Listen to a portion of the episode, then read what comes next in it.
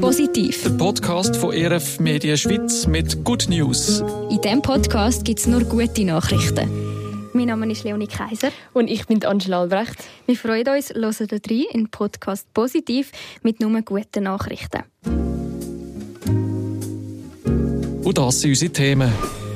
In Basel steht in der Weihnachtszeit ein Wunschbaum, wo die Passanten und Passantinnen ihre Wünsche aufschreiben und anhängen können.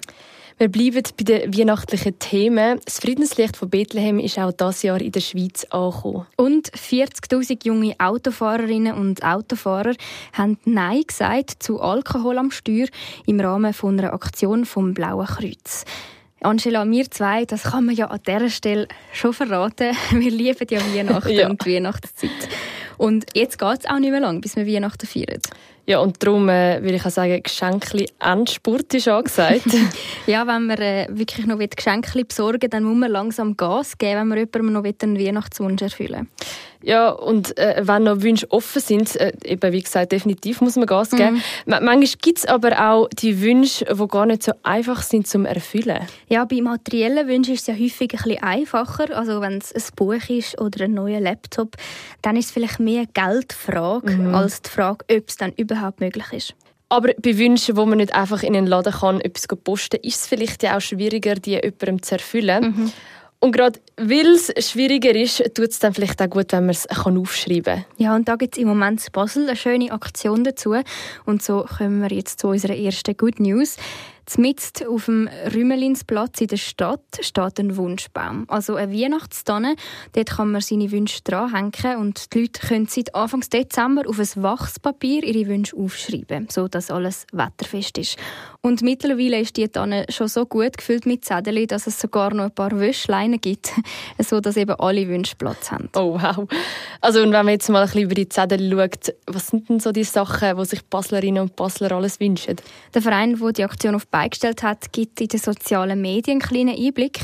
Auf der einen Seite sind es materielle Wünsche, mhm. von Playstation bis hin zu einer Kügelbahn. Oder ein Mädchen, das schreibt, sie wird 108 Jahre alt werden. Millionärin und sie wünscht sich ein Spielgespendli für ihren Hund. Auch herzig. so gut. Also da vermischen sich also die materiellen Wünsche auch mit den, man kann sagen, unmateriellen Wünschen. Mhm. Und was steht denn da noch sonst auf diesen Zetteln? Viele wünschen sich Gesundheit oder Freundschaften. Was aber schon am meisten heraussticht, sind ähm, die Wünsche rund um Frieden und Ruhe. Mhm. Also ganz ein Haufen Leute schreiben, dass sie wollen, dass die Kriege auf der Welt aufhören. Auf einem Zettel steht ganz gross Weltfrieden.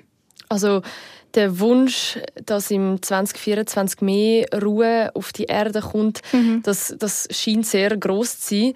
Und eigentlich passt es ja ganz gut zu Weihnachten. Mhm. Also das ist ja allgemein so ein bisschen das Thema Frieden ganz zentral. Ursprung der Aktion war, dass der Verein hat den Platz und die Umgebung attraktiver machen Jetzt bleiben da mal viele Leute stehen beim Baum und lesen und föteln oder schreiben eben sogar einen eigenen Wunsch auf. Die Wünsche werden dann nach Weihnachten übrigens gesammelt mhm. und auf der Website vom Verein Instandbelebung Rümmelinsplatz aufgeführt dann hoffen wir natürlich, dass der ein oder andere aufgeschriebene Wunsch von dem Baum auch in Erfüllung geht. Aber auch wenn es jetzt nicht passieren würde, dann kann ich mir vorstellen, dass es einfach schon vielen Leuten gut tut, um ihre Wünsche mal zu formulieren und auch noch zu, deponieren. Mhm. Ja, und äh, wenn wir gerade bei Weihnachten sind, äh, so kommen wir auch zu unserer zweiten guten Nachricht von heute. Das Thema Licht ist ja auch immer etwas, das in die Adventszeit passt. Ja, in den Läden findet man ja unter den Weihnachtsartikeln auch immer einen Haufen schöne Kerzen.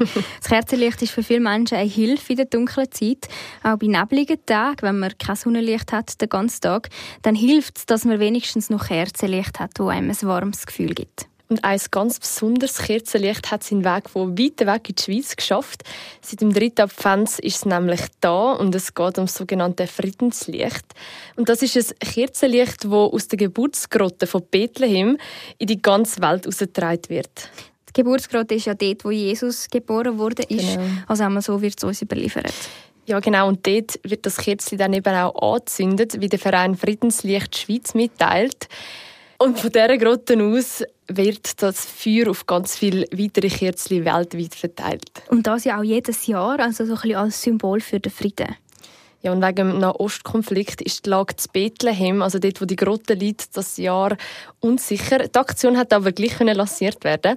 Der Flughafen zu Tel Aviv ist ja zu und darum hat dann ein palästinensisches Mädchen das Licht von der Geburtsgrotte mit einem Begleiter auf Jordanien gebracht. Und von dort ist das Licht auf Österreich geflogen. Das schreibt kat.ch.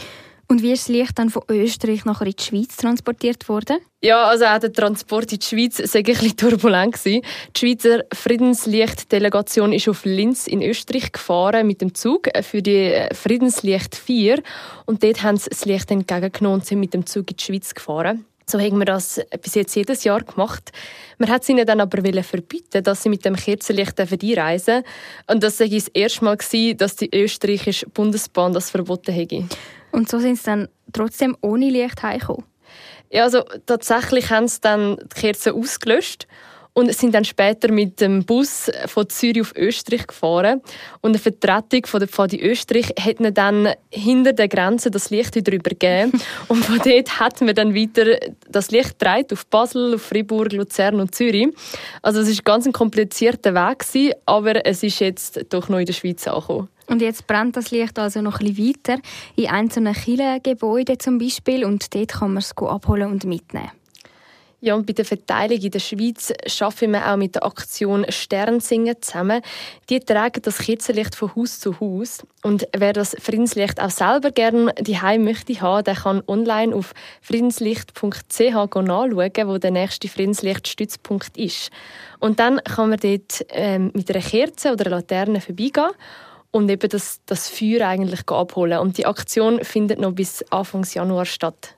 Eine schöne Tradition und eben auch ein Zeichen von Frieden und Hoffnung in einer global gesehen recht unfriedlichen Zeit. Und so kommen wir noch zu der dritten Good News von heute, und zwar kommt die aus Bern. Das Blaue Kreuz Bern Solothurn Freiburg hat das Präventionsangebot Be My Angel Tonight und das jetzt seit 20 Jahren. Und bei dem Projekt haben sie dann über 40.000 Autofahrerinnen und Autofahrer mitgemacht. Ja, das Blaue Kreuz Bern Solothurn Freiburg ist ja eine Fachorganisation für Suchtfragen und die erste Anlaufstelle zum Thema Alkohol. Genau, im Rahmen des Projekts haben in den letzten 20 Jahren über 40.000 Partygäste Nein zu Alkohol am Steuer gesagt. Mhm. Autofahrer und Autofahrerinnen entscheiden vor einem Partybesuch, dass sie an dem Abend kein Alkohol oder illegale Drogen konsumieren wollen. Am Eingang von Events stehen Mitarbeitende von Be My Angel Tonight und fangen Partygäste ab? Also sie motivieren dann sozusagen zum nicht Alkohol trinken, wenn man nachher noch Auto fahren Ja, genau. Junge Autofahrerinnen und Autofahrer nehmen an der Aktion teil und trinken dann während dem Ausgang freiwillig kein Alkohol, um sich und seine Kolleginnen und Kollegen sicher heimfahren. Sie können sogar eine Vereinbarung unterschreiben, dass sie eben nicht unter Alkoholeinfluss Auto fahren und kommen dann ein Bändeli über. Und sie kommen auch alkoholfreie Getränke günstiger über und nehmen an einer Verlosung teil. Und in den 20 Jahren, wo es das Angebot gibt, haben 40.000 Leute schon mitgemacht. Ja, und es brauche diese Aktion auch weiterhin, schreibt das Blaue Kreuz in einer Medienmitteilung, weil die Zahl der Menschen, die im Straßenverkehr wegen Alkoholkonsum gestorben und schwer verletzt worden sind, diese letztes Jahr, also im 2022, wieder angestiegen. Be My Angel Tonight ist also das Projekt vom Blauen Kreuz Bern Solothurn Freiburg, das sich dafür einsetzt, dass man nicht trinkt, wenn man nach einem Auto fährt. Und so sind wir auch wieder am Schluss von der heutigen Folge vom Podcast Positiv. Wir wünschen all denen von euch, die Weihnachten feiern, ganz schöne Festtage und sind am 12. Januar wieder zurück mit einer neuen Folge. Wir freuen uns, wenn ihr auch dann wieder mit dabei sind. Positiv. Der Podcast von ERF Media Schweiz mit Good News. Und das ist der Briefkasten für eure guten Nachrichten. Schreibt uns über das Kontaktformular auf erfmedien.ch-podcast.